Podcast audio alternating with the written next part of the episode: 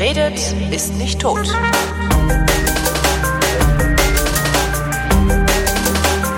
Interessante Nachrichten aus der Welt der Wissenschaft mit Florian Freistetter und mit Holger Klein. Neues aus dem Universum. Ich habe, äh, ich habe, was habe ich denn gelesen? Ich habe es leider nicht weggespeichert, ich Idiot. Irgendwie Pluto würde einen seiner Monde voll sabbern oder so ähnlich? Habe ich jetzt nicht gelesen, aber durchaus möglich. Also dass da halt irgendwie Krempel von von die sind ja alle recht nahe beieinander äh, und dass da irgendwie äh, Krempel von von Pluto irgendwie da gast hier jede Menge, Menge Eis aus dort, mhm. also das sublimiert das ganze Eis, sodass da was rüberkommt, kann durchaus möglich sein. Aber habe jetzt irgendwie keine entsprechende Nachricht gelesen, weil ich kaum Nachrichten gelesen habe in letzter Zeit. Ich war, wir haben ja, es ist gar nicht lange her, dass wir gesprochen haben, ja, glaube ich. Gefühlt letzte Woche. Ne? Ja, warte mal, was habe ich denn gemacht dazwischen? Vermutlich war ich irgendwann mal in Österreich bei irgendwelchen Sachen wieder. Ja, genau, wir hatten irgendwie Pressekonferenz und irgendwie so ein Krempel von den Science Busters und ich habe irgendwie, ich habe ich hab Planetenatmosphären gemacht, genau, Pluto-Atmosphären. Und äh, gemacht wie gemacht. Achso, nee, auf der Bühne oder? Ja, genau, genau.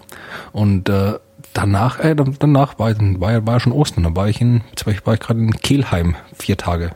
Was hast du da gemacht?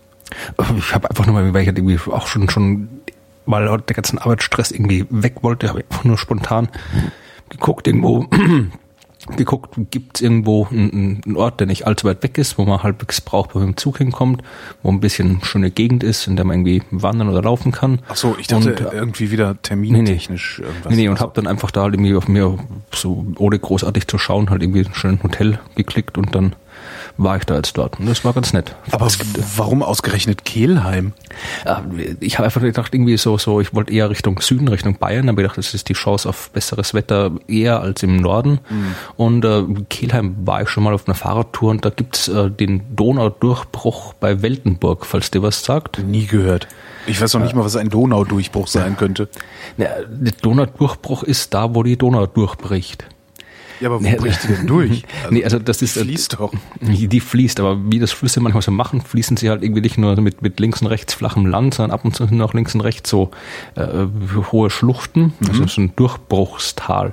Und äh, das ist die ist halt, das ist zwischen Ingolstadt und Regensburg, die Weltenburger Enge heißt das. Das ist halt wirklich, wenn du nicht da warst, musst du fahr auf jeden Fall mal hin. Du treibst dich ja oft genug in Bayern rum. Äh, da ist auch das Kloster Weltenburg, die angeblich älteste Klosterbrauerei der Welt Welt 1050 gegründet. Die ist am einem Ende von diesem, diesem, dieser Welten, äh, diesem Durchbruchstal und auf dem anderen Ende liegt Kehlheim. Und wenn du dann mit dem Fahrrad den Donauradweg langfährst, kannst du entweder elendslang außen rumfahren über welche Felder oder eben du machst äh, das, was die meisten machen, du steigst dort auf so ein kleines Ausflugschiffchen und äh, fährst da irgendwie hier durch dieses wirklich sehr, sehr wunderschöne Tal durch und trinkst ein Weltenburger Bier auf dem Schiff. Ja. Oder gehst halt wandern oder so. Ich war halt irgendwie auch das Alpmühltal gleich in der Nähe. Ich war halt irgendwie ein paar, also ein paar Tage wandern, ein bisschen laufen. Hab dann das, das, das, das, das, äh, das ist auch jede Menge Geologie. Also irgendwie ein nationales Geotop ist dort. Das ist irgendwie so ein Juratal. Heißt, du findest da Unmengen äh, Fossilien. Es gibt da Höhlen. Ich meine, kann ich, gleich eine tolle Empfehlung. Es gibt dort eine Höhle im Altmühltal, das äh, Schullerloch, glaube ich, heißt das ist als, als Höhle an sich jetzt nicht so dramatisch. Also ist relativ klein. Du bist da fast irgendwie, äh, wirklich, wenn, wenn da irgendwie Viertelstunde oder sowas dauert die Führung durch. Aber dann, mhm. die haben da einen, das hat mich echt fasziniert. Also die haben da wirklich einen, so einen großen, so einen großen Saal, quasi also eine große Höhle, in so einen großen Höhlenraum in dieser Höhle. Ich weiß nicht, wie, ob es da irgendwie wie die Unter, wie die Höhlenklassifikation offiziell lautet für Räume in Höhlen. Weiß ich auch nicht, gab es mal ein CRE zum Thema da? Vielleicht hören nämlich jetzt Beleologen, wie die heißen, glaube ich, zu und können es klären. Aber ich wollte, es gibt halt irgendwie einen, der, der heißt halt irgendwie der, der Dom, das ist halt so eine größere, eine größere Aushöhlung innerhalb dieses Höhlenkomplexes. Mhm. Und die haben da ein Projektionssystem eingebaut, das hat mich, das begeistert mich heute noch. Also das ist wirklich, die haben da, da ist irgendwie so ein Beamer und die haben da halt irgendwie so einen Film laufen lassen, der halt im Prinzip vom, vom Urknall angefangen bis zur Gegenwart kurz in, in fünf Minuten so einen Überblick halt über, fängt an mit der Entstehung der Erde, dann kommen halt irgendwie die, die irgendwie, wie halt dann das früher irgendwie das Wasser gestiegen ist, gefallen ist, wie die Donau durchgeflossen ist, nämlich Dinosaurier, Tiere, Höhlenmenschen, also einfach nur kurz die Geschichte dieser Höhle. Und wir haben die, die Projektion wirklich so exakt abgestimmt auf die, auf die äh, Struktur der Höhle selbst, also dass wirklich äh, die, die, du hast wirklich das Gefühl, dass das war wirklich so eine, eine 3D-Projektion. Du bist da wirklich das Gefühl, okay, du stehst jetzt wirklich mittendrin in dem Wasser, wenn Aha. der Höhlenboden voll mit Wasser war und da galoppiert jetzt wirklich so ein Mammut vorbei und da hinten in der Ecke sitzen jetzt wirklich die, die äh, Neandertaler und, und äh, grillen irgendwie sich, sich irgendeinen Mammutschenkel und so weiter. Aber es ist ja wirklich alles, die, die so extrem abgestimmt war, das kann man gar nicht wirklich beschreiben. Das, das heißt, das, die, die, das heißt die, die, die Ecken und Kanten der Höhlendecke und Wände sind als Projektionsfläche benutzt worden. Aber genau, das ist, haben genau. das Bild nicht kaputt gemacht, sondern ja. Ganz genau, genau. Also das ist, egal, habe ich nicht gesagt, ja, das ist nicht irgendwie auf, auf eine, eine Leinwand projiziert worden, sondern eben wirklich direkt auf die Höhlenwand alles projiziert worden. Und zwar rundrum. so rundrum, im, ja, also du bist halt nicht, nicht rundrum, sondern halt irgendwie, du bist halt ein, Ende einer Seite der Höhle gestanden und auf die andere Seite haben die das gespielt, das war wieder so ein, keine Ahnung, so ein 180, 200 Grad Radius sein oder sowas, was die da voll projiziert haben. Also nicht komplett rundherum, halt nur diesen, wirklich nur diesen einen, dieses, diesen einen Höhlendom da ausgefüllt. Und das wirklich, ja, das, das war wirklich so exakt abgestimmt alles, dass da wirklich, das hat so ausschaut, als würden da wirklich diese, diese, die, die, die, die Fische da wirklich so durchspringen, die Flüsse durchfließen. Cool. Also ich kann das wirklich, vermutlich, ich weiß nicht, ob man es wenn man sich das irgendwie bei YouTube oder sowas was findet und sich anschaut, ob das auch noch wirkt, aber da live, also allein für das hat sich das komplett gelohnt, obwohl die Höhle an sich sonst äh, nicht so dramatisch war. Und ansonsten war es natürlich auch super. Also ich habe Ostersonntag im Kloster im Frühschoppen Bier getrunken, bin zuerst irgendwie zwölf Kilometer hingewandert durch die, durch die Donau-Durchbruchstal. Dann habe ich dann ein Bierchen getrunken, habe wieder zurückgewandert. Also das, das war ein erholsamer, netter Kurzurlaub. Und sogar einen Asteroidenkrater gibt es halt angeblich. Wie angeblich? Da ist es gibt Krater und alle glauben, es ist vom Asteroiden, keiner weiß es. Nein, nee, das ist halt in diesem Durchbruchstal gibt es die sogenannte Wipfelsfurt. Mhm. Ja, das ist äh, ziemlich genau in der Mitte und das ist halt insofern auffällig, dass die, die, die, die, die seichteste Stelle und äh, halt quasi mitten in diesem Tal, und dadurch sind da wirklich links und rechts nur steil aufragende Felswände und dann ist plötzlich halt wie so ein größerer freier Bereich, der halt irgendwie ein bisschen kraterförmig ausschaut und man glaubt halt, dass das äh, im Zuge des Ries-Ereignisses entstanden ist. Ja, also dieser, dieser äh, im Nördlinger Ries haben wir auch schon mal ja. darüber geredet, wie, wie, wie letztes Jahr mal dort war. Und äh, dass da halt irgendwie noch, das war ist ja auch nicht weit weg von dort und dass da halt irgendwie noch quasi so sekundär äh, da irgendwo hier nochmal da, da drauf geknallt sind und dann dieses, dieses Wipfelsfurt-Dingens da entstanden ist. Aber den, den dazugehörigen Stein hat man nicht gefunden bisher. Äh, nicht, dass ich wüsste, ich meine, das ist auch 15 Millionen Jahre okay. her. Also das ist jetzt, da müsste man schon wirklich irgendwie, man kann jetzt irgendwie großartig, wenn es ist halt irgendwie ein Naturschutzgebiet und Geotop, da kann man sich einfach mal hinfahren und so, wir buddeln da jetzt mal hier mit schwerem Gerät hunderte Meter tiefe Löcher und gucken mal. Also das macht man dann auch nicht. Hm. Aber sonst war schön dort. Und hast du auch was Neues aus dem Universum mitgebracht? Uh, ja, wie gesagt, ich habe wirklich probiert, möglichst wenig zu arbeiten, zu lesen, zu tun. Also ich habe schon gelesen, aber Science-Fiction-Bücher und keine Forschung. Äh, ich habe ein paar, paar Sachen habe ich jetzt noch, noch äh, gefunden, die das, wir könnten das ja, ah, wir könnten das ja am 1. April ausstrahlen und ich erzähle einfach irgendwelche Geschichten, die nicht stimmen. Dann haben wir es viel einfacher. da muss ich das jetzt aber auch rausschneiden wegen nee, der ach, nee, auch doof. Nee, nee, nee, ach, mir fallen auch keine Geschichten ein, die was, nicht stimmen. Was ich ja interessant fand, ich sage ja immer, ich lese deinen Blog nicht, damit ich noch überhaupt noch was äh, zu fragen habe. Äh, eine Überschrift habe ich gelesen bei dir im Blog, das fand ich ganz interessant, ganz interessant. Ähm, und zwar hast du deine Leser gefragt, was ihre Lieblingsforschung ist. Ich habe Experimenten habe ich gefragt. Experiment, genau. Was ist dabei heute, rumgekommen?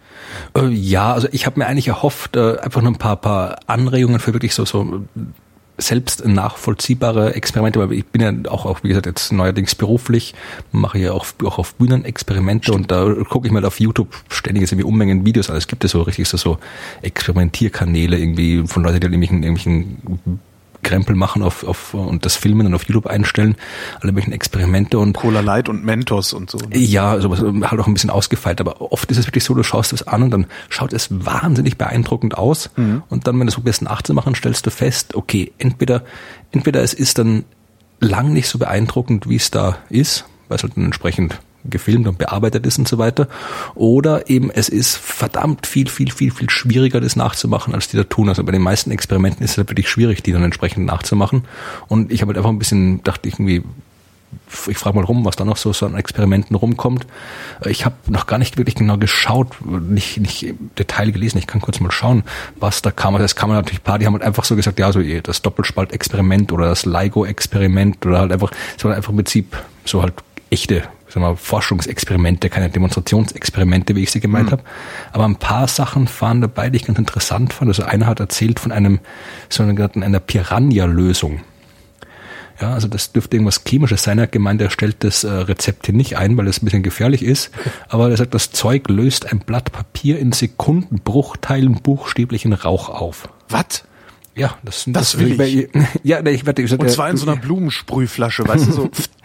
ja, genau, wegen solchen Leuten hat es vermutlich nicht eingestellt, das Rezept. So hol's mir, ja. Dann irgendwie aber am Kiosk ich, vorbeigehen und die Bildzeitung einsprühen und so, das mhm. finde ich mal total lustig. Ja, aber ich, ich werde ich werde mal kontaktieren, also das klingt auf jeden Fall interessant. Mhm. Und dann hat äh, Martin Becker, der ist auch, der schreibt auch Blogs auf Science Fiction, hier wohnen Drachen ist das. Ah, mh das kennst du, der schreibt da auch, ich, weiß, schon ausführliche Artikel. Und der hat auch gemeint, äh, dass das Riss-Experiment hat er es genannt. Also äh, wie gesagt, äh, wenn du ähm, im Prinzip geht es darum, dass, dass du zwei Stück Papier hast Aha. und äh, mit einem mit einem Loch und einmal wird das Papier bis zum Loch eingerissen und einmal ein Papier ohne Loch eingerissen und dann äh, schauen, kann man schauen, welches Papier davon quasi eine höhere Festigkeit hat. Mhm. Und es zeigt sich, dass das Papier mit dem Loch eine höhere Festigkeit hat. Also dass quasi, quasi, wenn du was wegnimmst, Material wegnimmst, die Dinge stabiler werden. Gibt es dafür auch eine Erklärung oder ist es einfach nur so? Äh, naja, ich nehme mal schon an, dass es eine Erklärung gibt dafür. Äh, aber die ist mir jetzt, ich glaube, die haben noch diskutiert dann drüber. Irgendein anderer Kommentator hat erklärt, dass er mal irgendwie äh, damit mal so spontan, der hat irgendwie auf dem Bau gearbeitet, glaube ich, und hat da irgendwie irgendwie eine, schnell mal irgendwie eine, eine Träger irgendwie angebohrt, damit irgendwie ein Haus nicht um kippt oder sowas. Also das dürfte anscheinend schon bekannt sein, aber wie gesagt, ich habe ich hab noch nicht keine Zeit, bin erst vor zwei Stunden nach Hause gekommen. Also ich habe noch keine Zeit gehabt, jetzt alles nachzulesen. Aber ich nehme mal schon, dass die Materialwissenschaftler da schon eine Ahnung haben, warum das so ist. Also Schönes Stichwort Materialwissenschaften. Mhm. Ähm, ich habe einen gefunden und zwar äh, wurden beim Ausbruch des Vesuvs vor 2000 Jahren antike Schriftrollen verschüttet. Von dem habe ich gehört, äh, ja. Hast du auch gelesen? Mhm. Ich habe nur die Überschrift immer gelesen, ja. Achso. Äh, und jetzt haben ähm, äh, äh, schweizerische und österreichische Wissenschaftler festgestellt, dass ähm, die mit metallischer Tinte beschrieben sind. Ähm, mhm. Ähm, bisher hat man immer gedacht, dass äh, Tinte im Wesentlichen aus äh, ja so irgendwie Ruß und Asche und irgendwas zusammengemixt worden ist. Ähm, und dann damit geschrieben wurde, äh, stellt sich aber raus, es ist bleihaltige Tinte, die sie verwandt haben. Und mhm. äh, da habe ich mich die ganze Zeit gefragt, wofür ist das wohl gut? Und stand dann so im letzten Absatz, ähm, man kann nämlich jetzt besser verkohlte Papyrusrollen entziffern, weil man halt weiß, dass man auf Metalle achten muss. Mhm. Das heißt, du kannst äh, in der Computertomographie dir die Dinger irgendwie besser angucken. Frage mich jetzt nicht, wie das geht. Ja, also sie hoffen, dass sie, dass sie auf diese Weise äh, unbekannte Werke der Antike entdecken können. Mhm. Ich bin ja schon irgendwie, es bricht Ich, ich habe äh, heute Morgen im Frühstücksfernsehen habe ich es irgendwo gesehen, wie ich bin noch im Hotel, irgendwie der, der, der Popocatépetl oder sowas bricht auch gerade aus in Mexiko. Stimmt, da habe ich auch ein Bild von gesehen, ja. Aber die schreiben da ja nicht auf Papyrus. Die schreiben dann ins äh, Internet und das ist dann sowieso alles verloren. Genau, vielleicht sollte man mit Bleitinte ins Internet schreiben. Vielleicht gibt es eine App oder sowas, eine Bleitinten-App. Mir fällt keine Pointe ein. ja, mir auch nicht, war auch kein guter Witz. Nee, war eher ein schlechter Witz. Ja. Wo, womit wir bei schlecht gelaunten Leuten wären. Da hab ich, die habe ich auch wieder gestrichen, weil ich dachte, das bringst du, das wieder du die Geschichte. Die brauche ich mir nicht aufschreiben, das ist so eine typische Holger-Geschichte. Ja, ist doch herrlich irgendwie. Ähm, ich glaube, es waren amerikanische Wissenschaftler, die festgestellt haben, mhm. dass, nee, australische Wissenschaftler, Verzeihung, ähm, dass schlecht gelaunte Menschen die mhm. besseren Mitarbeiter sind. Und das kommt daher, also haben halt Tests gemacht mhm. und haben geguckt, äh, wer, wer macht denn eigentlich, wie, wer kann sich wie gut konzentrieren, wer äh, macht seine Arbeit wie gründlich und so. Und haben dabei festgestellt, eben die, die schlechte Laune haben, sind besser. Also die machen, die arbeiten präziser, die arbeiten schneller, die arbeiten konzentrierter. Und ähm, sie führen das darauf zurück, dass äh, schlecht gelaunte Menschen, also negative Affekte, sogenannte, ähm, die Sorge um andere Menschen erhöhen. Aha. Ja, das heißt, kurzzeitige, das finde ich ziemlich cool, kurzzeitige Übellaunigkeit ähm, verleitet Menschen zu mehr Umsicht und Höflichkeit. Weil sie nämlich äh, das Außen viel realistischer wahrnehmen als die gut gelaunten. Und weil schlecht gelaunte wesentlich besser sich anpassen, sich, sich Veränderungen anpassen können. Die gut gelaunten, die leugnen einfach, dass es Veränderungen gibt. Nee, ist doch alles super. Hey, hui, hui, Ja, und Und, die schlecht gelaunten sitzen dann und sagen, ah, scheiße, es fängt an zu regnen. Mhm. Ähm, darum haben halt die schlecht gelaunten den Schirm dabei und die gut gelaunten werden nass. Gut, kommt aber dann immer darauf an, warum du jetzt schlecht gelaunt bist. Wenn du irgendwie schlecht gelaunt bist, weil irgendwie dein, dein Chef ein Arsch ist und deine Mitarbeiter irgendwie äh, Vollidioten sind und deine Arbeit sinnlos ist, dann wirst du vielleicht auch nicht so toll arbeiten. Also wenn die, quasi die, die Laune, wenn die, wenn die schlechte Laune Arbeits, äh, mit der Arbeit in Verbindung steht, Kann gut sein, nicht. Aber ansonsten, ja, mit dem, ob das jetzt irgendwie, hat das jetzt irgendwelche Auswirkungen? Also muss man jetzt irgendwie, hat das irgendwie irgendwelche äh, Seminare, wo du irgendwie morgens ankommst? und Schlechte kann man erst Laune irgendwie- Seminar, genau. Erstmal runterziehen lassen. Was ich besonders schön fand, ist, der Artikel, der Artikel, den habe ich im Standard gefunden, ist bebildert mit Bernd das Brot. Das hat doch was. Du kommst morgens in die Arbeit, du wirst einfach fünf Minuten angeschrien von Genau. irgendjemandem. Ja, vielleicht bringt das dann auch die japanische Wirtschaft wieder auf Trab, weil die machen das sowieso morgens immer so äh, komische Gruppen, äh, dynamische. Hast du das mal gesehen? Ja, die, die singen irgendwie die Firmenhymne oder Ja, irgendwie Oder war das genau ein so- Science-Fiction-Film? Ich weiß es nicht mehr genau. Ja, ich finde ja sowieso, dass irgendwie Berichte aus Japan immer irgendwie aussehen wie aus Science-Fiction-Filmen. Also Ja, selbst wenn die da mit ihren mittelalterlichen Kram irgendwie machen, das sieht immer noch so aus, als wäre es, ja, nee, ist klar. Ja, ich habe, ich habe zur, zur, zur, Seltsamkeit der, der japanischen Gesellschaft habe ich eine Privattheorie, die vermutlich Ah, falsch ist, aber nein, es ist einfach, wenn du guck dir, stell dir mal die Welt, die Welt vor, die Weltkarte, ja? Ja. Dann hast du mal quasi Europa, ja, wo wir drin sind. Und es gibt natürlich Unmengen Unterschiede zwischen den einzelnen Ländern Europas, aber im Prinzip äh, sind wir halt doch alle wir kommen halt alle aus der gleichen Kultur her, je nachdem. Also irgendwie, es gibt so Unterschiede zwischen Skandinavien und Italien, aber es ist trotzdem beides erkennbar europäisch. Ja. Und äh, dann guck dir an, schau dir die anderen Kontinente an. Ja, also du hast irgendwie äh, Nordamerika. Ist im Prinzip äh, von Europa, ist halt eine Variante der europäischen Kultur. Ja. Ja, dann hast du die, hast du die ganzen, also du hast irgendwie Südamerika, du hast Afrika, Teile von Asien. Das sind alles Kulturen, Länder, die halt nie die Chance bekommen haben, sich äh, selbstständig kontinuierlich zu entwickeln, weil wir sie irgendwann alle tot kolonisiert haben. Ja.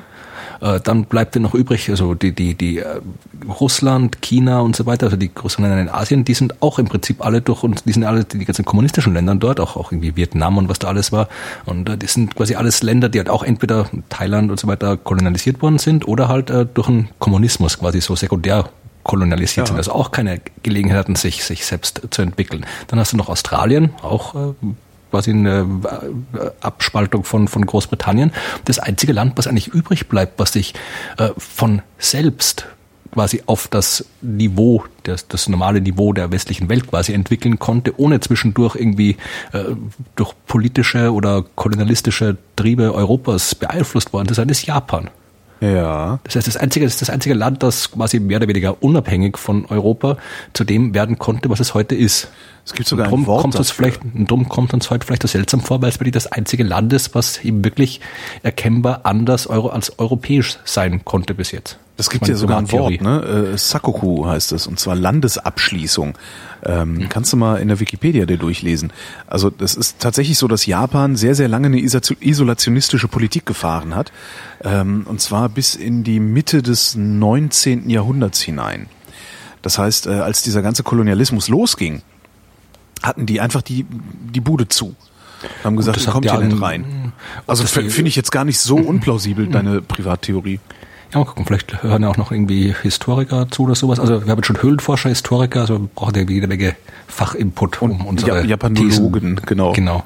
Höhlenforscher, ja, aber finde ich interessant, also diese so eine so eine Isolationspolitik zu fahren. Also und zwar nicht so wie die USA. Die USA haben ja anfangs, pardon, bis zum Eintritt in den Ersten Weltkrieg haben die ja nur so eine ähm, Nicht-Einmischungspolitik gemacht. Aber die Japaner haben halt tatsächlich gesagt, ihr kommt hier nicht rein. Ja, aber das, kann, das kann, funktioniert auch nicht immer. Ich meine, das hat zum Beispiel Tibet auch lange so gemacht und dann haben die Chinesen gesagt, nee, kommen wir doch. Ja, ja, stimmt. Aber ich glaube, dass Tibet insgesamt ähm, ein bisschen schwächer war als die ganzen Chinesen und vor allen Dingen, Ja. ich weiß gar nicht, wann sind denn die Chinesen da rein? 20 50er Jahrhundert, Jahre. oder? 50er Jahre. Ja, da war auch dann wahrscheinlich die, die Möglichkeit, so ein, so ein Land aufzuklären, also jetzt im Sinne von strategischer Aufklärung, wesentlich einfacher. Aber ich könnte mir vorstellen, Ja, dass ja. irgendwie im 17. Jahrhundert, da wird es halt schwer gewesen sein, überhaupt Japan Ja, vernünftig Japan ist auch eine Insel. Ich meine, ja- Japan ist auch eine Insel. es ist eine Insel, ist ja. extrem bergig. Äh, ja. Aber das finde ich, finde ich, eigentlich finde ich das eine sehr äh, charmante Privattheorie. Also ich hätte die wahrscheinlich auch entwickelt, wenn ich ähm, ein bisschen drüber nachgedacht hätte. Ja, na, mal gucken mal, vielleicht meldet sich jemand, der mehr Ahnung hat von der Weltgeschichte als ich. Äh, Wandern dämpft kriminelle Impulse. Ach, Ja, also ich habe mal, es gab mal ein, äh, ich, ja, erzähl erst mal.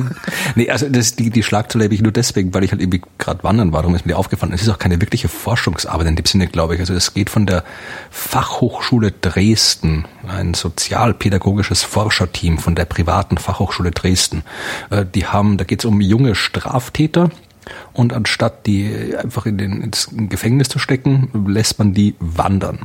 Und zwar sind die irgendwie von, von äh, zwischen Bautzen und Dresden gegangen, 65 Kilometer und einfach so, also weiß ich, ob die dann am Stück vermutlich nicht, sondern wir zwischendurch schon mal übernachtet haben. Und die sind halt einfach da quasi mit zwei Betreuern halt diese, diese Strecke zwischen, zwischen Bautzen und Dresden abgewandert und haben zwischendurch irgendwie Sitzbänke repariert und Abfalleimer repariert und irgendwie Herbergen da, wo die waren, irgendwas repariert. Also Die waren erschöpft, darum hatten die keine Lust mehr, irgendwas anderes zu machen. Wahrscheinlich. Also wie gesagt, das war noch irgendwie, äh, da steht halt irgendwie dieses, dieses sozialpädagogische Forscherteam, begleitet den Arbeitsweg, so heißt das Projekt, Arbeitsweg wissenschaftlich und hat mindestens sechs positive Effekte identifiziert. Also da ist auch keine wirkliche Studie verlinkt in dem Artikel. Äh, Ich habe jetzt wieder, das wird mir nur aufgefallen, weil ich jetzt selbst gerade wandern war und ich habe auch nichts Kriminelles gemacht, während ich gewandert habe, glaube ich. Äh, außerdem ist das ähm, draußen sich aufzuhalten, also so wandern und sowas gut für die Augen. Das glaube ich. Denn ähm, was ist denn das für ein Land? Siehst du, ist mal wieder. vermutlich ist es eine, äh, sind es chinesische Wissenschaftler, die das festgestellt haben. Ähm, also die Universität heißt Sun Yat Sen, die Sun Yat Sen Universität und der die Forscherin, keine Ahnung, ähm, ob es ein Mann oder eine Frau ist, heißt Mingungang He. Jedenfalls haben die äh, sich angeguckt, wie es sich denn äh, mit Kindern und Kurzsichtigkeit verhält. Weil äh, in China äh, bis zu 90 Prozent der jungen Erwachsenen, ich glaube im Alter bis zu, was haben sie dazu geschrieben? Gar nichts. Ähm, 90 Prozent, bis zu 90 Prozent der jungen Erwachsenen sind kurzsichtig. Äh, bei uns sind es bis zu 40 Prozent, die kurzsichtig sind. Und sie führen das darauf zurück, dass die ähm, Kinder nicht lange genug im Freien spielen und nicht genug Licht abbekommen. Ähm, Wenn es nämlich dunkel ist, dann wird der Augapfel größer, also der wächst zu einem größeren Augapfel. Und wenn du viel Licht abbekommst, dann passiert das anscheinend nicht. Sie sagen, du musst äh, allerdings auch mindestens 10.000 Lux abkriegen. Ähm, in einem normalen Wohnzimmer äh, hast du so um die 500 Lux. Okay. Also äh, musst du wirklich raus und ähm, wir sagen 10.000 Lux, das ist so ein bewölkter Sommertag. Äh, so hell sollte es sein und man sollte sich 40 Minuten lang täglich im Freien aufhalten. Als Kind jetzt, ne? Also Kleinkinder, also Kindergarten und, und Grundschulkinder. Ähm, 40 Minuten täglich im Freien aufhalten, ähm, dann sinkt die Wahrscheinlichkeit, dass du kurzsichtig wirst, äh, um die Hälfte. Was ich schon extrem finde. Und die, die kurzsichtig werden, werden weniger kurzsichtig als die anderen, und zwar um 0,1 Dioptrien, immerhin. Also da passt irgendwie, ich weiß, da weiß ich auch nicht, ob das jetzt irgendwie was ist, was ich mal irgendwo gehört habe und was nicht stimmt oder ob ich das irgendwann mal in der Studie war, aber äh, ich habe immer gehört, dass quasi äh, Sonnenbrillen tragen quasi äh, schlecht ist für die Augen. Ich weiß nicht, ob das jetzt quasi auch wieder äh, die, die Kurzsichtigkeit oder die Sichtigkeit allgemein irgendwie beeinflusst, aber ich wollte irgendwie, äh, ich glaube mich zu erinnern, mal irgendwo gelesen zu haben, wieder, wer sich auskennt, bitte Bescheid sagen. Heute haben wir anscheinend nur, oder ich nur unbestätigten Privattheorien von mir. nee, aber ich glaube, dass, dass quasi du, weil ich, ich gehöre zu den Menschen, die, ich habe die so gut wie nie, ich glaube, ich nie mein, bis auf ein, zwei Mal in meinem Leben nie Sonnenbrillen aufgehabt. Ja. Weil ich halt eben schon wirklich von, von Kindheit an, also ich habe anscheinend nicht genug Licht in der Kindheit abbekommen, also ich habe glaube ich schon mit fünf Jahren die erste Brille bekommen. Und äh, Sonnenbrillen, halt, das war ist immer, ist halt immer ein Krampf. Ich kann nicht einfach so losgehen und mir eine Sonnenbrille kaufen, sondern muss dann zum Augenarzt gehen und irgendwie ein. Rezept und tralala. Ja, also ich, es war halt einfach immer viel zu, zu stressig für mich irgendwie. äh, Ich habe halt einfach nie den, war aber keine Lust gehabt, mir ständig irgendwelche, irgendwelche äh, Sonnenbrillen zu kaufen. Ich habe festgestellt, äh, ich habe auch noch nie bis jetzt so wirklich das großartige Bedürfnis nach Sonnenbrillen verspürt, weil die, die Augen, wir haben uns ja durchaus ohne Sonnenbrillen evolviert, ja. Also Ja. unsere Augen sind ja dazu da. Also wenn da zu viel Sonne kommt, dann, dann wird ja die Pupille äh, kleiner und dann, dann, äh, wir haben dann, dann kann man auch eine Mütze aufsetzen oder sowas. Also es gibt durchaus Möglichkeiten, die Augen abzuschirmen und ich habe halt irgendwie gehört äh, oder gelesen oder wie gesagt, äh, meine irgendwo mal aufgeschnappt zu haben, dass quasi, wenn du die an immer Sonnenbrillen trägst, du dir quasi das, diesen, dieses, dieses abtrainierst, also das Auge quasi verlernt, richtig auf, auf Lichteinfall zu reagieren und dass du halt dann erst recht ständig Sonnenbrillen brauchst, weil du nicht mehr mit dem normalen hellen Licht klarkommst. Aber mhm. das wieder, wie gesagt, mithörende Augenoptikerinnen und Augenoptiker Bescheid sagen. Äh, ich habe übrigens äh, Zahlen, Zahlen äh, verkackt gerade. Es ist gar nicht die Hälfte, sondern ähm, ähm, wie war das? Jetzt habe ich es auch noch weggescrollt. Ich denke, ach, ist das elend. Also die Kinder, die regelmäßig draußen waren, ähm, also 30 Prozent der Kinder, die regelmäßig draußen waren, sind kurzsichtig geworden. 40 Prozent der Kinder, die nicht regelmäßig mhm. draußen waren. Und gleichzeitig war bei denen, die äh, draußen waren, kurzsichtig waren, diese 0,1 Dioptrie dabei. Ähm, wo wir den Augen sind, wir werden ja alle erblinden, früher oder später, weil nämlich sich unsere Linsen eintrüben. Mhm. Das Ganze nennt man grauen Star, hast du ja sicher auch schon ja. mal gehört. Ja. Äh, stellt sich raus, Menschen, die ihr Leben lang, ja, und zwar ist das eine Zwillingsstudie gewesen, ähm, haben Zwillingspaare ab 60 äh, über 10 Jahre hinweg beobachtet, Menschen, die regelmäßig ähm, Vitamin C-reiches Obst und Gemüse zu sich nehmen, erkranken zu einem Drittel seltener am grauen Star. Also 33 Prozent, okay. was ich schon ziemlich viel auch wieder finde. Ähm, funktioniert nur, und auch das finde ich interessant, wenn du Nahrung zu dir nimmst, also Vitamin C mhm. aus Nahrung zu dir nimmst. Äh, Vitamin C-Tabletten, äh, also so Nahrungsergänzungsmittel, mhm. haben diesen Effekt nicht. Und ist dann auch in der Studie klar, dass es quasi wirklich Vitamin C ist oder kann auch sein, wenn, du jetzt irgendwie so Vitamin C-reiche Zitrusfrüchte haben, vielleicht auch noch andere Dinge, Inhaltsstoffe gemeinsam, äh, die, die vielleicht irgendwie einen Einfluss haben könnten. Also das ist irgendwie ein anderes Zeug. Das ist eine gute Frage. Also Sie, Sie sagen Vitamin C, also Sie vermuten, dass Vitamin C, äh, die, die antioxidative Wirkung des Vitamin Cs dafür verantwortlich ist. Also mhm. keine Ahnung. Also weil ne, was was passiert äh, beim Eintrüben der Linse ist, dass äh, die Proteine eintrüben, also sie mhm. oxidieren und äh, Vitamin C ist halt ein Antioxidans. Genau. Ja. Ob das noch andere Sachen sind, ist, ist halt immer die Frage. Ne? Aber da habe ich gleich, ich bin heute, bin heute irgendwie in Frage. Weil theoretisch, halt, theoretisch müsste das ja eigentlich dann auch mit, mit Nahrungsergänzungsmitteln funktionieren. Weil ja, das ist ja gerade das, C, ne? das ist ja das, was ich, was, was jetzt, ich habe heute anscheinend nur Fragen an die Hörerschaft okay. und keine Geschichten. Ich habe Antworten mit falschen Zahlen. ja, was, was, was, das interessiert mich, man hört es ja öfter irgendwie so, dass man irgendwie äh, hier äh, Vitamin-Dingens hilft gegen dieses, jenes, aber nur aus der Nahrung und nicht künstlich. Und ich frage mich dann immer, erstens frage ich mich, ist das jetzt irgendwie nur ein Marketing-Trick, weil er gerade da irgendwer sein, sein, sein Gemüse verkaufen will? Oder wenn es wirklich, wenn es so ist, was ich auch durchaus nicht jetzt nicht unplausibel finden würde, theoretisch, ich frage mich halt immer nur, warum genau? Ja, also dass ich habe noch ich habe vermutlich lässt es relativ leicht rausfinden. Ich, ich meine, ich meine, da gäbe es auch, äh, da gäbe auch, da gäbe auch Arbeiten ja, drüber. Aber vielleicht kann er, vielleicht kann mich jemand auf etwas verweisen oder einfach irgendwo erklären, warum, warum wirklich wo genau der Unterschied ist. Weil rein chemisch, mein Vitamin C ist Vitamin C. Ja, ja. wenn das irgendwie das gleiche Ding ist, warum ist das, wird das, ist das irgendwie, wird das, ist das irgendwo, irgendwo eingebunden in welche anderen Molekülstrukturen, die es leichter irgendwo hin transportieren, wo das künstliche Vitamin C nicht hinkommt, weil es diese Dinger nicht hat? Oder ich kenne mich halt viel zu wenig in der, in der Mikrobiologie aus, um das äh, verstehen zu können. Aber hm. würde mich mal interessieren, wenn man das irgendwie leicht und schnell erklären kann, dann bitte ich um eine leichte und schnelle Erklärung. Genau, ich werde die dann einlesen. Ich mache dann eine Sondersendung, in der ich einfach nur die Antworten vorlese. Wunderbar. Egal, äh, was drin steht. Auf Ceres ja. tut sich was Unerwartetes. Also, es sind Bauwerke gefunden worden. Gotische ja, Kathedralen. Genau. Nein, äh, Ceres, der große Asteroid, der größte Asteroid des Hauptgürtels, der erste Asteroid, der entdeckt wurde, 1801, der jetzt vor kurzem äh, von einer Raumsonde namens Dawn besucht worden ist. Der hat ja schon seit äh, längerem diesen mysteriösen weißen Fleck. Also der war sehr lange mysteriös.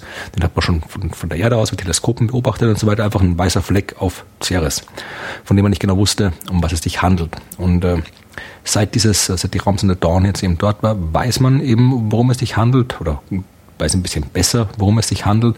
Also äh, es ist halt äh, Entschuldigung, also entweder frisches Wassereis ist ein Teil davon, also Ceres ist ein Eis, sehr eishaltiger Himmelskörper, also der ist quasi eine sehr, sehr dicke Eiskruste mit halt ein bisschen Gestein dabei. Und da kann halt immer wieder mal so frisches Wassereis irgendwie in die Oberfläche gelangen. Und dann auch äh, so anderes, andere Krempel, also Magnesiumsulfat. Magnesiumsulfat? Ja, das ist ein Wort, Magnesiumsulfat. Äh, ja, also klingt, so, so, als gäbe das, ja. Ja, also so, so, so, so Salze halt, die das dann auch mhm. irgendwie ja, reflektieren. Und das weiß man jetzt näher. Man hat natürlich jetzt schon mittlerweile sehr schöne Nahaufnahmen gemacht, aber auch weiter probiert, das von der Erde aus zu beobachten und zwar in dem Fall mit äh, dem Harps-Spektrographen. Ich weiß nicht, ob dir der was sagt. Nie gehört. Klingt ein bisschen wie Harp. Aber das war ja dazu da, das Wetter zu beeinflussen, beziehungsweise die Chemtrails zu aktivieren. Nein. Also den, den, äh, den Exoplaneten-Expertinnen und Experten in der Hörerschaft wird der Name HARPS natürlich was sagen. Das ist ein Spektrograph äh, auf der der Europäischen Südsternwarte in Chile, mhm. mit dem äh, schon der bei der bei der Entdeckung von Exoplaneten historisch und immer noch eine große Rolle spielt, weil äh, Exoplaneten hat man zumindest lange Zeit immer noch jetzt auch von der Erde aus entdeckt, eben mit der mit der Radialgeschwindigkeitsmethode, also einfach der der der wenn der der, der Planet um einen Stern sich bewegt, dann wackelt der Stern ein bisschen, kommt von uns auf gesehen mal auf uns zu, mal von uns weg und das Licht wird dementsprechend irgendwie rot und blau hin und her verschoben periodisch. Mhm. Und um das zu beobachten, brauchst du eben den Spektrographen, das heißt, du musst dann irgendwie das, das Sternenlicht in die Bestandteile aufspalten, die Spektrallinien angucken und dann sehen, wie die Spektrallinien hin und her wackeln. Und äh, wenn die das periodisch tun, kannst du aus dieser Wackelperiode der Spektrallinien eben auf die Existenz und die Eigenschaften eines Planeten schließen. Äh, aber diese, äh, das funktioniert nicht nur bei Planeten, sondern eben auch in dem Fall hast du ja auch einen äh, äh, quasi einen Helligkeitsunterschied beim Zwergplaneten bei Ceres, der halt auch beim weißen Fleck sehr hell ist und ansonsten nicht. Und die, dieser Ceres dreht sich auch noch um seine Achsen logischerweise. Das heißt, während sich Ceres um seine Achse dreht, dreht sich der Fleck, der helle Fleck mit und kommt durch die Drehung mal ein Stück auf uns zu. Aha. Und dann, wenn er genau auf uns gerichtet ist, kommt er wieder von uns weg. Ja, und das wollten halt die äh, Leute auch äh, messen mit dem Hub-Spektrographen und äh, haben das gemessen. Ja, also die haben halt gemessen die, die Bewegung des Flecks aufgrund der Rotation von Ceres, aber noch dazu, und das war eben das, mit dem man nicht gerechnet hat, auch dazu Helligkeit in dem, der Helligkeit des Flecks selbst. Also die, die, man hat quasi nicht nur eine periodische Helligkeit durch die Rotation gemessen, sondern eben auch gemessen, dass äh, die von Nacht zu Nacht quasi, also von, ja. von Nacht zu Nacht die Helligkeit des Flecks selbst schwankt. Das, dann müsste der ja irgendwie selbstleuchtend sein. Auf irgendeine seltsame Weise. Nein, der muss nicht, muss nicht selbstleuchtend sein. Äh, das wäre wirklich seltsam, wenn da was selbst leuchtet da oben. Äh, in dem Fall müssen sie halt die, die, äh, die Reflexionseigenschaften verändern. Okay. Und das erklärt man sich, man genau, muss man ein bisschen genauer sagen, aber man denkt, dass da so gewisse flüchtige Substanzen da oben sind. Aha. Und äh, wenn dann halt äh, der, die Rotation beeinflusst ja auch, ob der Fleck jetzt gerade eben von auf die Sonne gerichtet ist oder nicht. Und wenn der von, auf, von wenn die Sonne quasi direkt auf den Fleck strahlt, dann kann, kann sich diese, diese flüchtigen Substanzen eben äh, verflüchtigen, wie ja. es halt so flüchtige Substanzen zu machen. Und äh, je nachdem, wo die sind, äh, dieser Fleck ist innerhalb von dem Krater, ja. Und dann können sich quasi so, so, so Schwaden bilden mhm. und das Reflexionsvermögen äh, verändern. Und dann, wenn sie verdunsten, dann, dann äh, ist es halt wieder, wieder anders. Und das scheint, dieser, dieser Effekt ist halt nicht konstant, sondern äh, ändert sich halt leicht und drum ist halt da die Helligkeitsänderung im Fleck meint man sich äh, so zu erklären. Also wird noch ein bisschen genauer hinschauen müssen. Aber das Interessante ist halt, dass man wirklich sieht, dass, dass die, diese Himmelskörper da draußen, das sind halt nicht einfach nur so, wie wir es uns vorstellen. Das sind halt nicht einfach nur irgendwelche, irgendwelche Felsbrocken, die da halt da sind. Dann macht man ein Foto, dann hat man es gesehen. Hm. Sondern das sind halt wirklich alles, das sind halt, da tut sich was. Genauso wie am Mars, genauso wie auf den anderen Himmelskörpern. Das sind alles echte, echte Welten, ja, mit, mit Dingen, die dort passieren. Und wir werden sie nie besuchen können. Wir jedenfalls nicht. Ja, wir beide vermutlich mit nee. Sicherheit nicht. Wir als Menschheit will ich nicht ausschließen. Mhm. Äh, halt, im Prinzip hindert uns nichts dran, außer dass wir es nicht tun. Äh, wenn wir es tun wollten, könnten wir es auch tun. Aber wir wollen es halt noch nicht dringend genug bis jetzt. Äh, fiel mir eben ein, als du sagtest, dass äh, wenn man äh, viel draußen unterwegs ist, dass man dann nicht so kriminell wird. Ähm, es gab in den 70er Jahren mal einen Autor, der sich im Selbstverlag verlegt hat, weil niemand seinen Stuss schreiben, äh, drucken wollte. Der Mann hieß Erich Schulte-Berge. Sag mir nix. Und der hat äh, unter anderem äh, mehrere Bücher geschrieben mit dem Titel Ein kluges Wort zur rechten Zeit. Mhm. Lebensweisheit der Völker in Vers und Reim gebracht. Da stehen dann so Sachen drin wie beim Tafeln nicht schwafeln. Also mit vollem Mund spricht man nicht. So. Ähm, Und äh, der hat zum Beispiel auch geschrieben, die entbehrliche Relativitätstheorie. Mhm. Was ich leider äh, nie gelesen habe, aber ich finde das ganz lustig. Äh, und es gibt auch eins, das heißt über den Doppler-Effekt. Das würde ich auch gerne mal lesen. Jedenfalls war Erich Schulte-Berge, von dem habe ich mal ein Theaterstück gelesen. Ähm, der, das, bei dem, dem Theaterstück sind eigentlich die ganze Zeit Trampolin gesprungen auf der Bühne, äh, weil Schulte Berge der festen Überzeugung war, dass Kinder ähm, vor der Drogenabhängigkeit gefeit wären, wenn sie nur äh, häufig genug Trampolin springen würden. Das ist auch, hat, passt auch gerade so ein bisschen zu den Privattheorien, die wir hier mhm. äh, formulieren. Das fiel mir nur gerade so ein. Ja, ich habe noch eine wunderbare Theorie. Bitte. Ja. Super. Na, vermutlich wirst du die Geschichte auch schon kennen oder vermutlich werden es auch viele Hörer kennen, aber äh, ist eine Studie in, aus äh, Skandinavien. Äh, mhm. dänische, dänische Wissenschaftler haben untersucht, äh, was äh, 800 Patienten untersucht, die an einer lebensbedrohlichen Blutvergiftung äh, gelitten haben oder litten oder immer noch leiden äh, und äh, Infusionen deswegen benötigt haben und haben einen äh, Flüssigkeitsersatz äh, getestet und der hat äh, bei einigen Hydroxy, Hydroxyethylstärke enthalten mhm.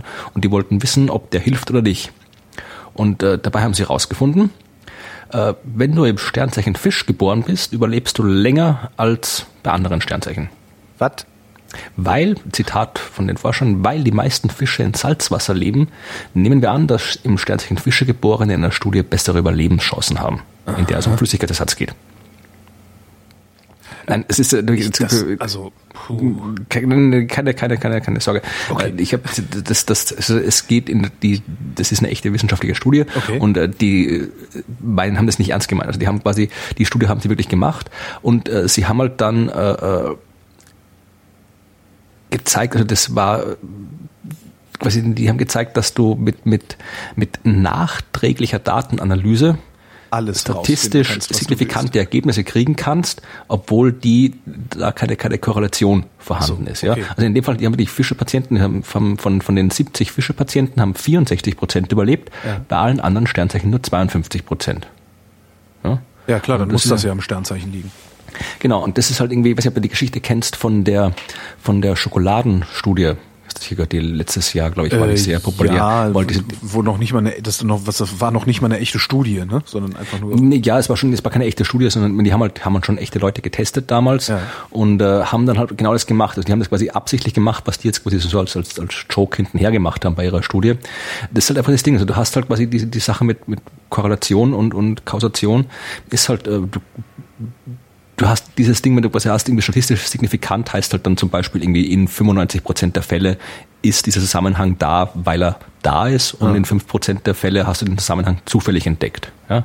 Das heißt quasi vereinfacht gesagt statistisch signifikant. Mhm.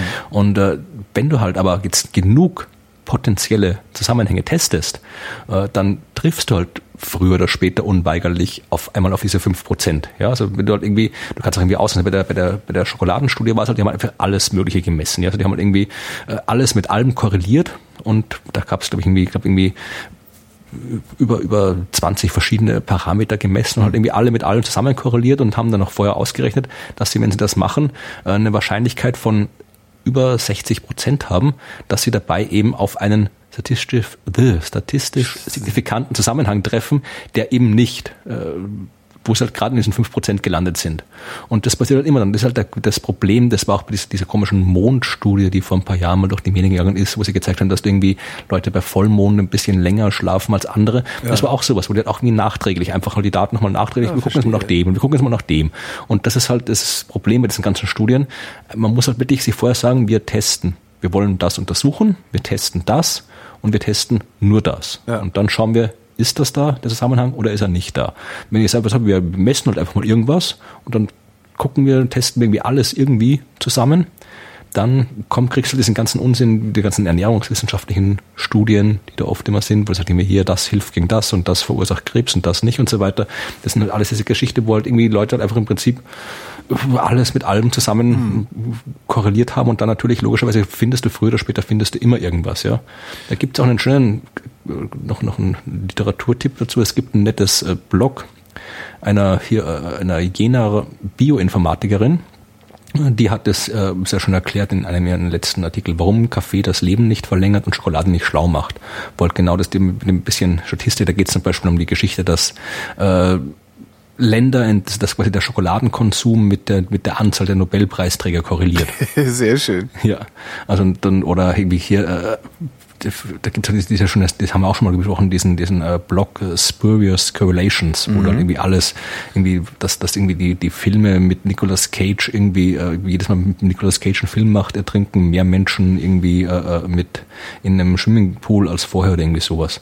Also, beziehungsweise die Zahl der Filme mit Nicolas Cage, die pro Jahr veröffentlicht werden, korreliert mit der Anzahl der Toten, die in Swimmingpools ertrunken sind und so. Also diese, diese Geschichte ist halt was, was eigentlich eigentlich ist das, ist es waren nicht wahnsinnig schwer, diese Statistik da in der Hinsicht zu verstehen, aber trotzdem ist es halt bei sehr das vielen ist umso Studien leichter, sie misszuverstehen. Ja, weil halt wirklich auch erstmal viele halt auch in der Berichterstattung das nicht nicht nicht berücksichtigt wird oder sich nicht darüber Gedanken gemacht wird, aber eben auch von den von den Studienerstellern selbst halt, wenn er wirklich gesagt hat, wir jetzt gucken wir einfach mal, mhm. was wir halt irgendwie da finden können in den Daten. Und Hauptsache, wenn, du halt genug Daten, wenn du halt genug Daten hast, findest du halt immer irgendwas drin. Das ja, ist es ja. Das, das, das halt, nur irgendwas finden ist halt nicht, dass immer das geht, sondern man will auch was finden, was, was tatsächlich real ist. Und das ist halt da, das war halt der Punkt, warum diese, diese dänischen Wissenschaftler, um wieder zum Anfang zurückzukommen, das gemacht haben. Ja, also die haben quasi ihre Studie gemacht, um das zu klären, was sie klären wollten und dann nachher noch halt die ganzen Sternzeichen wie in anderen Krempel noch korreliert und dann eben gezeigt tatsächlich, dass eben statistisch, ich kann das nicht aussprechen, gibt es ja kein anderes Wort dafür, statistisch signifikant äh, Fische, Fische geborene eher überleben bei diesen Transfusionen als andere Sternzeichen. Äh, jetzt traue ich mich gar nicht zu erzählen, was ich über Kaffee rausgefunden habe. ähm, ich habe gleich zwei äh, Arbeiten über Kaffee gefunden. Mhm. Und zwar ähm, äh, einmal deutsche Wissenschaftler und amerikanische Wissenschaftler, und zwar unabhängig voneinander zwei Dinge mit Kaffee zusammen äh, festgestellt. Und zwar einmal, ähm, Kaffee hilft gegen Parkinson. Mhm. Ja, ähm, scheint so zu sein, ne, dass Koffein die sogenannten Adenosin-A2A-Rezeptoren blockiert ähm, und dadurch können die Proteinklumpen, die Parkinson auslösen, nicht andocken an diesen Rezeptoren. Also die Frage, mhm. die sich mir da nur so stellt, ist halt, wie viel Kaffee muss man dann trinken oder wie viel, wie viel Kaffee ist äh, äh äh, denn gesund und wie viel Kaffee ist ja. ungesund? Weil die sagen nämlich selber, natürlich ist ein erhöhter Kaffeekonsum kein geeigneter Therapieansatz. Weil dann fängst du halt am Zittern und kriegst irgendwie einen Herzkasper. Ist Parkinson nicht jedes, wo man andauernd zittert? St stimmt.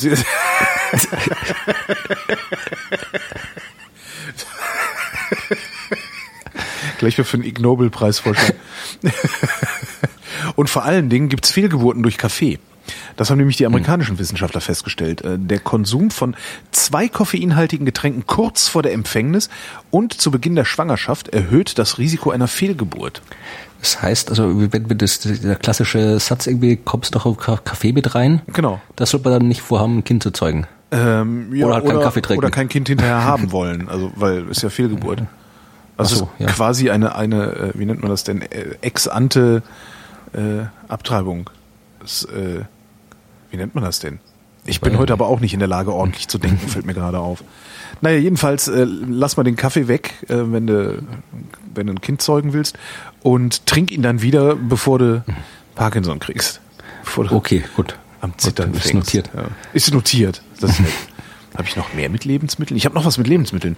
Ja. Ähm, und zwar hat die Wissenschaft mittlerweile festgestellt, wie man Parmesan künstlich herstellen kann. Sie haben ähm, 31 verschiedene Aromastoffe identifiziert, äh, die im Parmesan drin sind. Mhm. Haben dann gedacht, naja, schmeckt ja bestimmt total künstlich, haben das Zeug zusammengemischt und haben halt so ein, eine Parmesanlösung, also, eine, also ne, irgendein Getränk, das wie Parmesan schmecken sollte, und echten Parmesan hingestellt und haben äh, Probanden ausprobieren lassen oder beziehungsweise beurteilen lassen, wie das denn schmeckt. Und das Zeug muss sehr originalgetreu nach Parmesan geschmeckt haben. Also ein Parmesan-Drink. ich habe ich hab immer noch ich habe immer noch in meinem Kühlschrank liegt immer noch eine Dose das hat mir jemand äh, bei der äh, wo war das in der glaub, bei der Science Buster Show in Mainz mir das jemand geschenkt eine Dose Currywurst Energy Drink Äh. Ich habe ich hab immer noch nicht getraut, mich das Ding aufzumachen. Ja, das verstehe also, ich. Das ist ungefähr so wie der Trekking Burger, der hat auch monatelang rumgelegen, bevor ich die. Das ist ein Cheeseburger aus der Dose. Ja, das kann nicht so schlimm sein. Doch, doch, doch, doch. Das ist, das ist, gehört zu den fiesesten Sachen, die ich je in meinem ja. Leben gegessen habe. Ja, aber es ist zumindest noch irgendwie noch ein Cheeseburger zu essen. Und das, das ja. ist ja, das ist irgendwie ein Energy Drink, der angeblich nach Currywurst schmeckt. Ja, stimmt. Also. Wobei das wahrscheinlich weniger unangenehm, ich meine, es gibt doch auch diese Yam-Yam-Nudel-Dinger beim, beim Asialaden. Ich habe ja noch nie getrunken das, das ist ja, das, das ist so, ne, also es ist halt so, so Nudeln, wie heißen die Rahmennudeln? Und mhm. da gibt's immer so ein Würztütchen dazu. Also das diesem, meinst du, ja. In diesem Würztütchen ist dann das Aroma drin. Und ich kenne mhm. ich kenn halt genug Vegetarier, die sagen, ja, äh, ich esse das halt auch gerne mal mit Schweinespeckgeschmack, weil äh, wenn man auf die Zutatenliste guckt, äh, dann steht halt, ist halt kein Fleisch drin. Ja, in meiner Vegetarierzeit habe ich auch, da gab's diese, bei, wo war das, bei Aldi oder Lidl gab's auch irgendwie so äh, diese so, so, so, so Schweinespeck, Schweinechips, also einfach so, so, so Bacon-Chips ja. halt im Prinzip, waren auch komplett vegetarisch. Also das ist irgendwie, ist das doch ja. krank. Jedenfalls wird das jetzt mit diesem Parmesan dazu führen, mhm. dass wir demnächst noch nicht mehr mehr Parmesan irgendwo drauf haben, sondern nur irgendwas, was wie Parmesan schmeckt.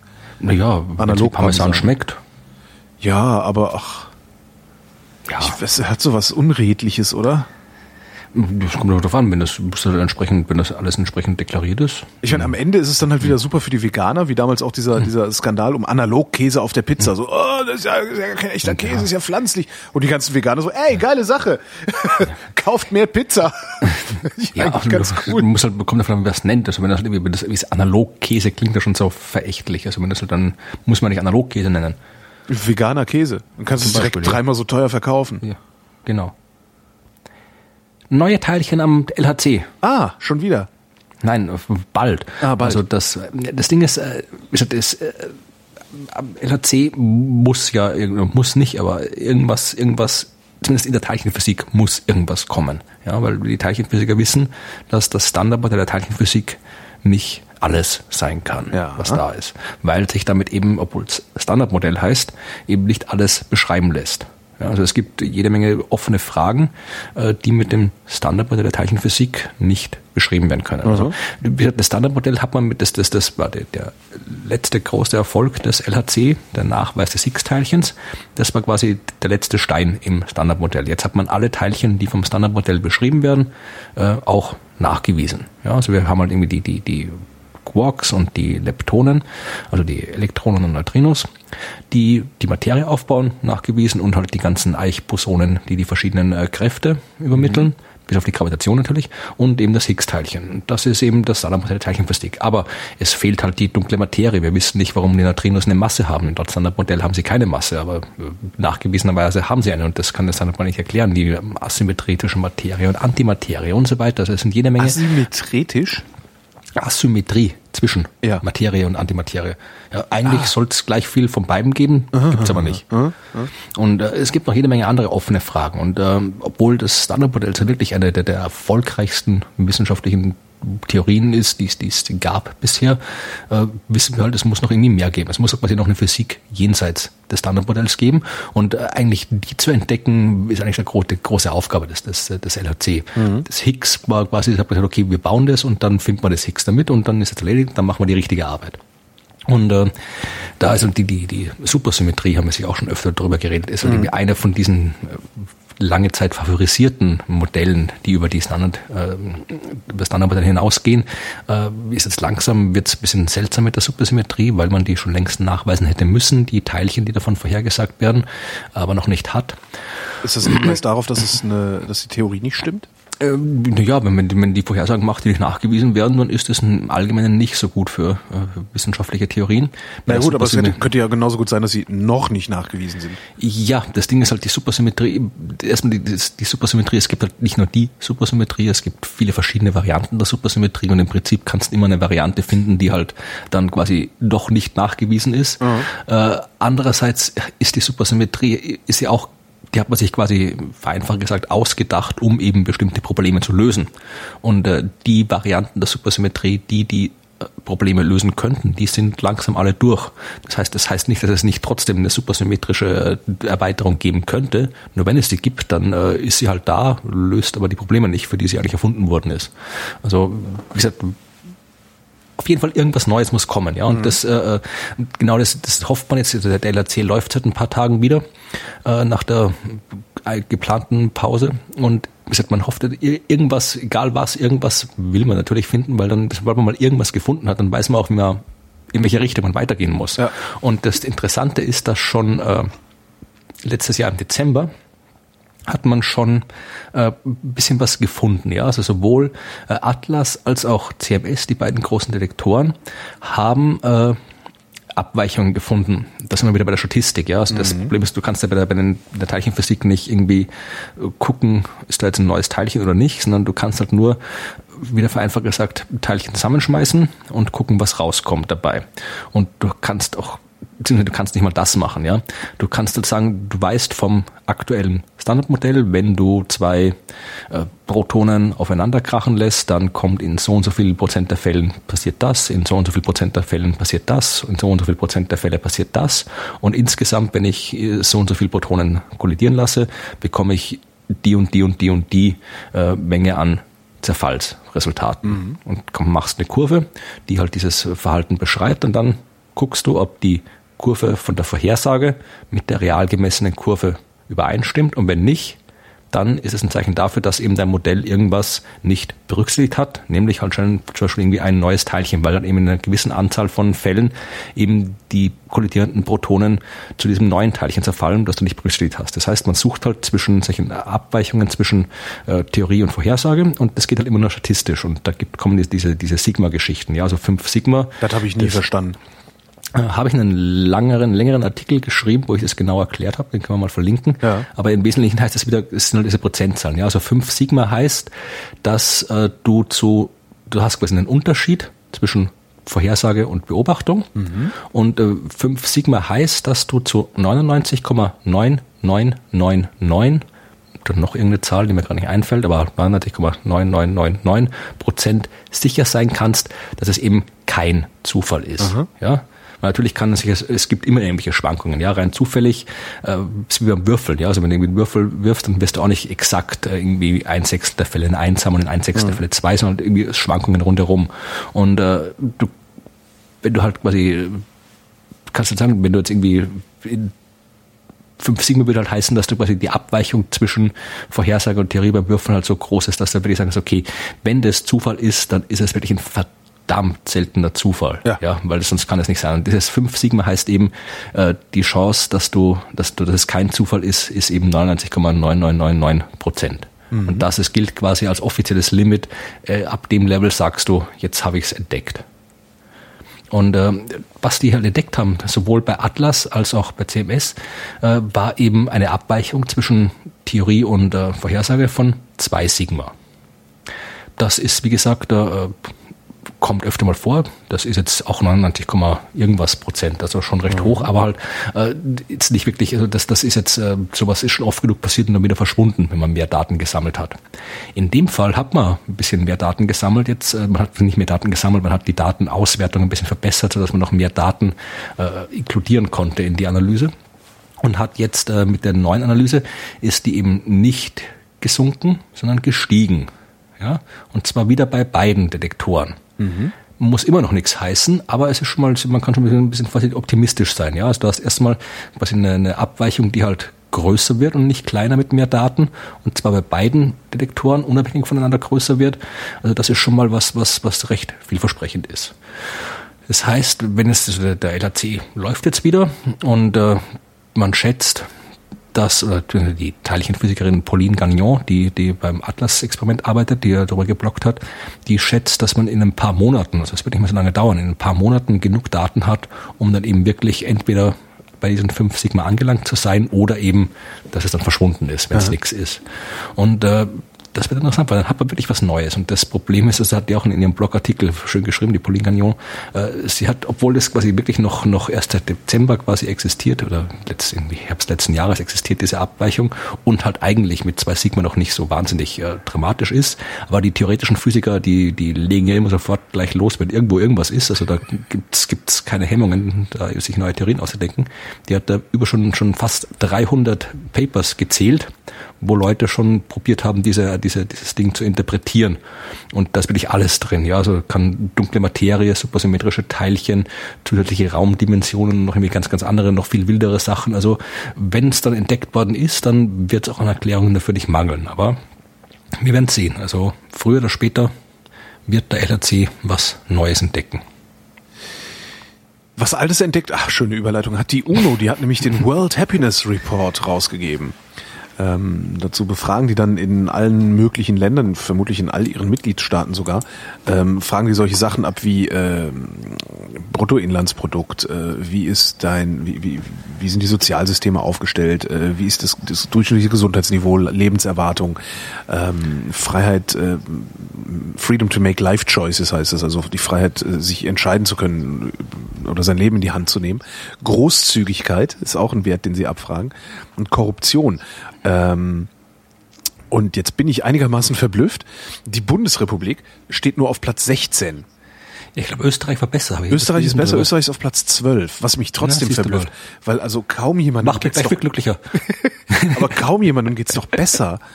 Und trotzdem Platz 16, das, ich finde das ja, irgendwie ein bisschen irritierend. Nee, es geht ja nicht darum, wem es besser geht, sondern wer sich glücklicher fühlt. Sich besser fühlt. Vielleicht ja, ja, geht es uns super klar. und wir, wir, wir finden es, wir, fühlen, wir denken, eigentlich soll es uns noch besser gehen oder eigentlich soll es den anderen noch schlechter ja, gehen. Eigentlich soll es den anderen schlechter gehen. Genau, das ist so ist das. Äh, auf Platz 1 Dänemark, Platz 2 mhm. die Schweiz, Platz 3 Island. Mhm. Ja, Norwegen, Finnland, Kanada, also die ganzen oben in den Norden, nördlichen mhm. Regionen sind dabei. Äh, auf dem letzten Platz übrigens, Platz 157 Burundi. Mhm. Ein Platz hinter Syrien. Was ich auch irgendwie ein bisschen krass finde.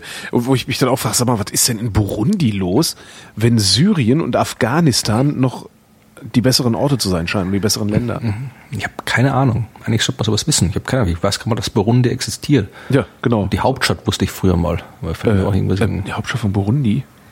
Boah. Irgendwas, früher konnte ich mal alle Hauptstädte auswendig, aber es war. Ja, und dann hast du Pi gelernt und jetzt dein, dein Kopf nee, voll. Nee, das war immer in der Schulzeit, weil irgendwie unser Geografieunterricht so langweilig war, dass ich andauernd im Atlas irgendwo gelesen habe. Aber. Hauptstadt von Burundi. Tja.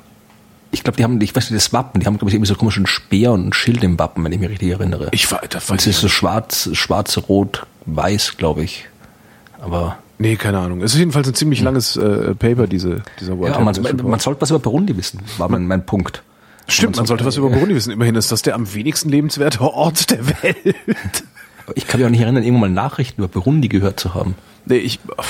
Nee, Burundi? Wahrscheinlich hören wir ständig Nachrichten aus Burundi, also aus irgendeiner Stadt in mhm. Burundi mhm. und assoziieren sie mit dem falschen Land. Ja, das vermute, das vermute ich genauso wenig kenne wie Burundi. Genau. Swasiland oder so. Gibt es das noch? Nee, Swasiland ist auch nicht mehr. Ne? Oh, Swasiland gibt es, glaube ich, noch. Echt? Swasiland müsste noch. Mein Gott, das ist so peinlich, was wir über Afrika ja. wissen. ich habe ich hab, ich hab deswegen, genau, genau aus dem Grund habe ich in meiner Studentenzeit, habe ich mir extra in meinem Studentenzimmer immer eine große Karte von Afrika an die Wand gehängt. Ja. Einfach, nur, dass ich jeden Tag drauf gucken kann. Aber ja, dann bin ich irgendwann ausgezogen und dann habe ich das, die Karte nicht mehr mitgenommen und seitdem habe ich auch wieder alles vergessen, was da, was da irgendwie ist. Aber Swasiland gibt es, glaube ich, noch. Ja, wir haben ja auch praktisch keine Berichterstattung aus Afrika. Also mhm. nur wenn mal irgendwie was ganz Außergewöhnliches passiert. Aber so eine kontinuierliche Berichterstattung findet ja kaum statt. Darum lese ich ja so gerne die Taz, mhm. also die Tageszeitung hier aus Berlin, weil die machen kontinuierliche Berichterstattung aus so Afrika, Südamerika. Mhm. Also so diese Regionen, die wir gar nicht so groß mitbekommen. Finde ich eigentlich ganz interessant. Also Swasiland grenzt übrigens an Südafrika und Mosambik, also ah, nicht in Burundi. Ja. Und hast du inzwischen nachgeguckt, wie äh, die Hauptstadt von Burundi heißt? Nee, ah. von Swasiland heißt die Hauptstadt übrigens, jetzt ist schon wieder weg, was, Kopolamin? Ich tippe Burundi ein und Google schlägt mir die chemische Verbindung Scopolamin vor. Scopolamin klingt aber auch irgendwie ein bisschen versaut. Scopolamin. Scopolamin, so, okay. Stechapfelbinden. Also während du die Hauptstadt von Burundi... Burundi ja? Äh, Bujumbura, hab ich's gewusst. Das habe ich noch nie in meinem Leben gehört. Bujumbura auch nicht. Und, und ich kann mal schauen, was hier... Also ich wollte gerade einen Ausflug nach Ägypten anfangen, aber gut. Nein, grenzt an Ruanda, ja. Tansania und die Demokratische Republik Kongo. War nicht Ruanda und Burundi, war das nicht mal ein Land irgendwie, auch zu Kolonialzeiten? War nicht? Das war Puh, Irgendwie habe ich das Gefühl, dass die immer in einem Atemzug genannt worden sind. Ruanda, Burundi. In Ruanda war dieser Bürgerkrieg, aber, oder war das? Ja, das war Ruanda. Es gab auch einen sehr, sehr spannenden Film, Hotel Ruanda heißt der. Ja, den kenne ich ja. Der ist ziemlich Putsch hässlich. im Burundi 2015. Ach, guck. Ja, eigener Wikipedia-Artikel. Präsident, der amtierende Präsident Pierre Nkurunziza wurde vom Armeegeneral Godefroy Niumbare abgesetzt und das Parlament aufgelöst. Dann gab es irgendwie Wahlen, die die UN als nicht fair kritisiert hat.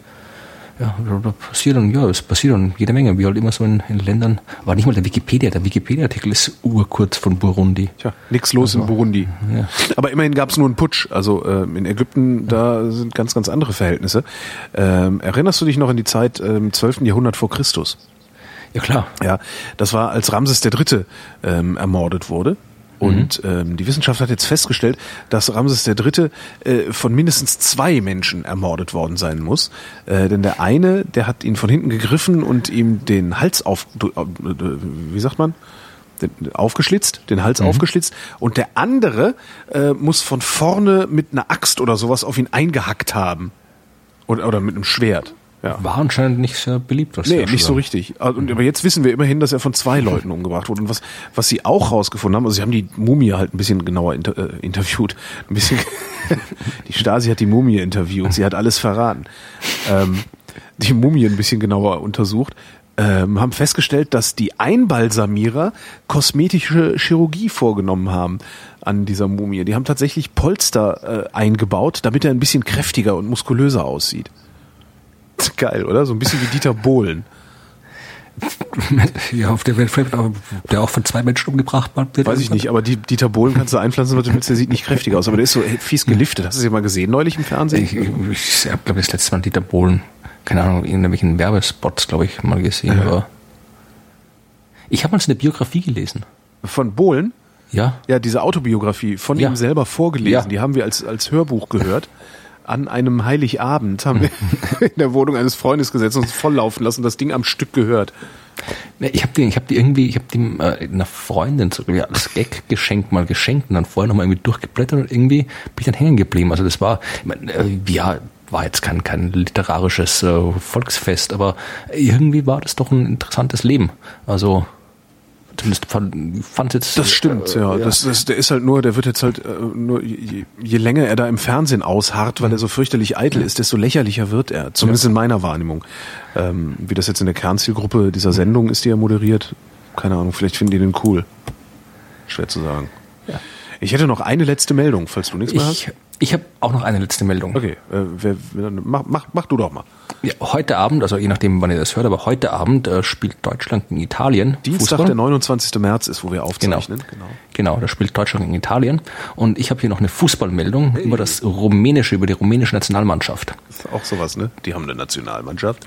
Ja, keine schlechte. Rumänien war, ich hab, war lange Zeit äh, relativ eine, eine Studienkollegin von mir war Rumänien. Ah, das heißt, wenn wir da irgendwie Fußball-WMs, EMs waren beim Public Viewing, haben wir dann auch immer irgendwie Rumänien angeguckt. Ich, ich merke immer wieder, dass, dass so, so Zwergstaaten, irgendwie, wenn ich da niemanden kenne. Äh, guck mal auf eine Karte, wie groß Rumänien ist. Rumänien ist bei beiden kein Zwergstaat. Aber immer wenn ich da keinen persönlichen Bezug zu habe, bin ich total verblüfft. So, ach, die haben fließend Wasser. Und so, Rumänien ist ein Rumänien. Ich war, ich war da, ich war da auf, auf, auf zwei Wochen auf Urlaub vor, man ist 2003, glaube ich, sind wir da irgendwie so mit der Wiki, mit dieser äh, Kollegin, äh, dem Auto halt irgendwie so durch Rumänien gefahren, einfach so privat und das wirklich so einmal quer durch durchs Land, irgendwie Bukarest und dann irgendwie Transsilvanien und mhm. dann, und dann Schwarze Meer. Also das war einer meiner schönsten Urlaube. Rumänien das ist ein echt cooles Land. Also vor allem, wenn du es halt irgendwie mit einer quasi Einheimischen kennenlernst ja. und auch keine Sprachprobleme hast und so weiter. Und wir haben dann auch wirklich in Bukarest bei irgendwelchen Bekannten von irgendwo mitten im, im riesen Plattenbauviertel gewohnt und so weiter. Also das, Rumänien hat mir wahnsinnig gut gefallen. Also ich habe vorher überhaupt nichts über Rumänien gewusst, äh, außer halt, dass man so weiter, irgendwie, keine Ahnung, Vampire und Ostblock, ja. ja. Äh, aber es hat mir wirklich wahnsinnig gut gefallen. Da hat das auch irgendwie das, das, also das, das Schwarze Meer da, die, die Gebiete, wo wir waren, das war, war wirklich, wirklich toll und dann auch die, die Waldgebiete da kannst du irgendwie bei so einem Skigebiet, ja, und mhm. da gab das, ja, also kann Rumänien kann ich nichts sagen. Also war, war ein tolles, schönes Land dort. Und ich wollte ja immer mal nach Bulgarien, weil eine meiner besten Freundinnen ist Bulgarien. ähm, darum habe ich dann so einen Bezug zu Bulgarien. Aber vielleicht kann man das ja in einem Aufwasch machen. Ich habe zwei Bulga Zwergenstaat, Zwergstaaten auf einen. ich habe nach, ich habe nach Bulgarien gepinkelt. Ha, und das war, hast es gezeigt.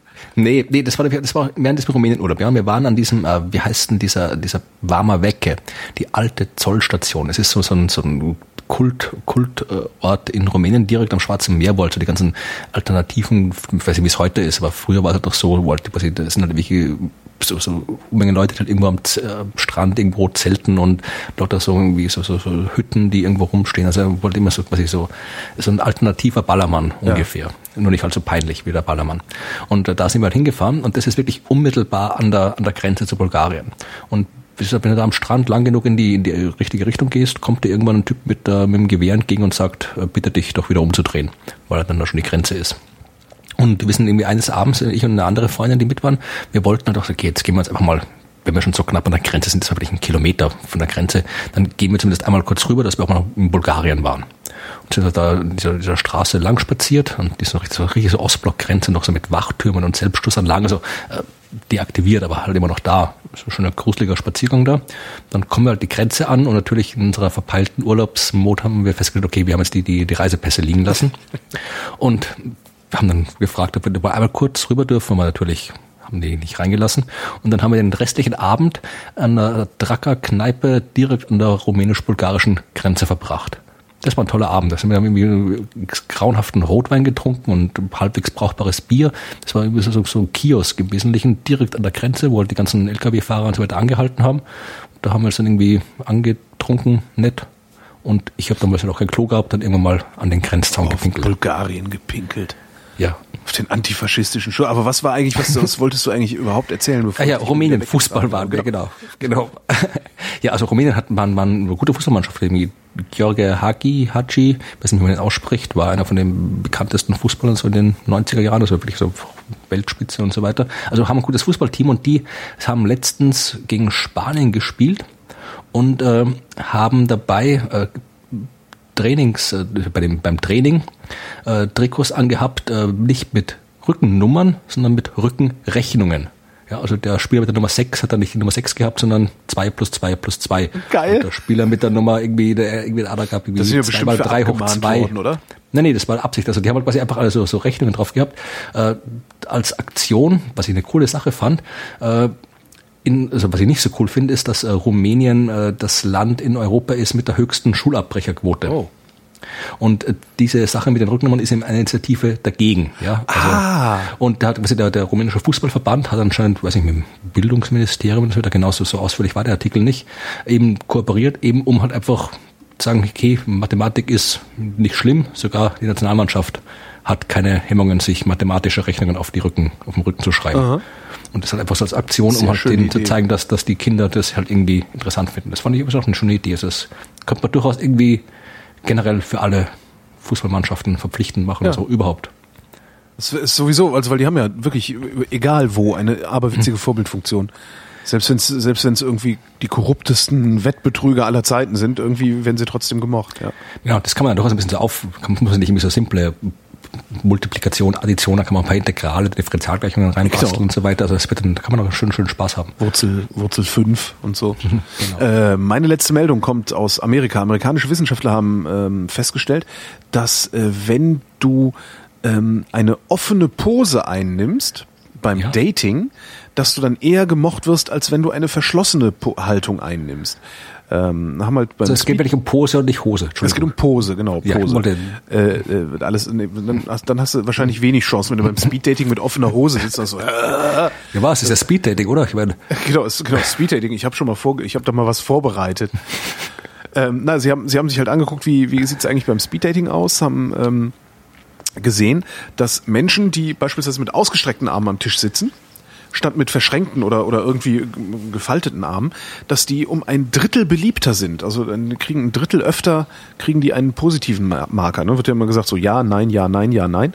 Ähm, und das ist ja ein gutes Drittel öfter passiert das, wenn du äh, eine offene Pose einnimmst. Dann wussten sie nicht so genau, mh, werden die Menschen gemocht, weil sie eine offene Pose einnehmen oder nehmen die eine offene Pose ein, weil sie spüren, dass sie gemocht werden?